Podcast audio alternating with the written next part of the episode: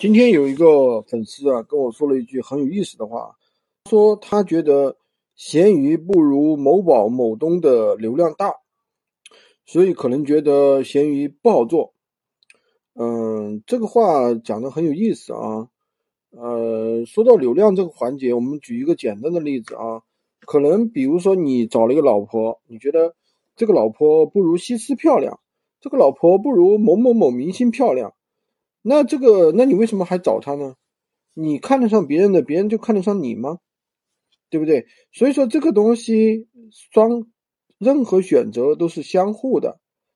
你觉得北大清华最好，那谁都知道，那还用你讲？那你能上吗？你自己有那个才能吗？对不对？我那我们来说，今天的某宝、某东、某多多，它的成本都是非常高的。第一。他要你付出高额的一个费用，一个资金，对对吧？每个平台都有押金，还有什么？你要付推广费。除了除此之外的话，你还要去，大家都知道的，要刷单，对不对？啊，所以说每个平台的话，某东这些成熟的电商平台的话，做起来都是不容易的啊。如果你是相当有实力的人，当然可以去选择这样的平台。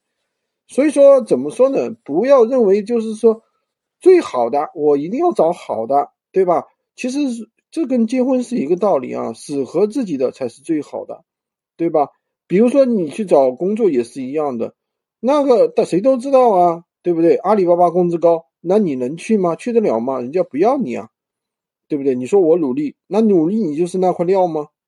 先天不足啊，好吧。今天就跟大家分享到这里，如果你想学习更多的闲鱼无货源干货，可以加我的微。三二零二三五五五三五。